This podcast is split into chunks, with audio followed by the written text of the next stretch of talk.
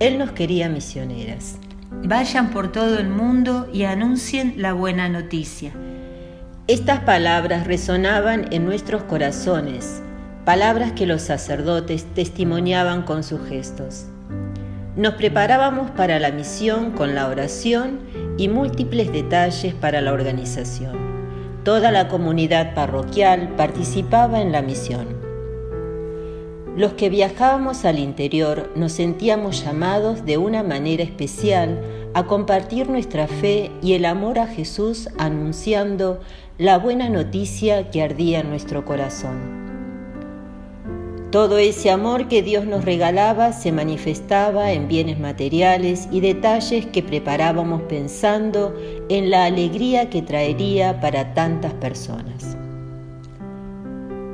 Qué linda la fe sencilla, la riqueza del Evangelio hecha vida en la generosidad y gratuidad con las que cada familia nos abrían las puertas de la casa y sobre todo del corazón. Cuántas imágenes del Evangelio se nos hacían presentes. La viuda que entregaba todo en sus dos moneditas, la tierra buena de la parábola del sembrador, los llamados felices en las bienaventuranzas. Con el correr de los días, el entusiasmo del principio iba dejando lugar a encuentros más profundos nacidos de la contemplación también el cansancio nos ayudaba a una serenidad interior, a esa mirada silenciosa de una realidad que nos desbordaba. ¿Fuimos a misionar o a ser misionadas?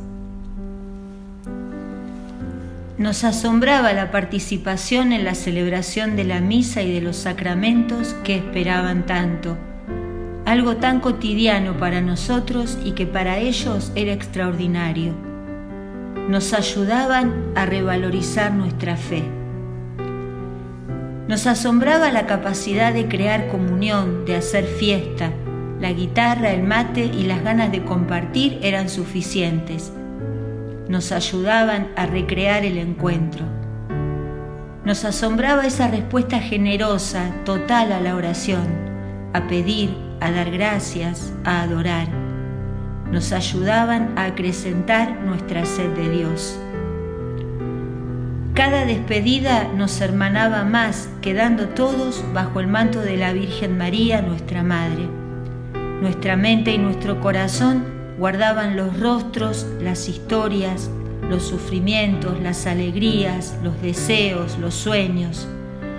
Toda aquella vida fue capaz de transformar la nuestra cuando dejándonos iluminar por Jesús, supimos que Él nos quería misioneras en su iglesia, pero desde otro lugar, el Carmelo. Hoy, desde el Carmelo de Santa Teresita, patrona de las misiones, seguimos misionando. Les compartimos este testimonio y con el Evangelio del día de su fiesta los invitamos a la alabanza. Te alabo, Padre, Señor del cielo y de la tierra, por haber ocultado estas cosas a los sabios y a los prudentes, y haberlas revelado a los pequeños.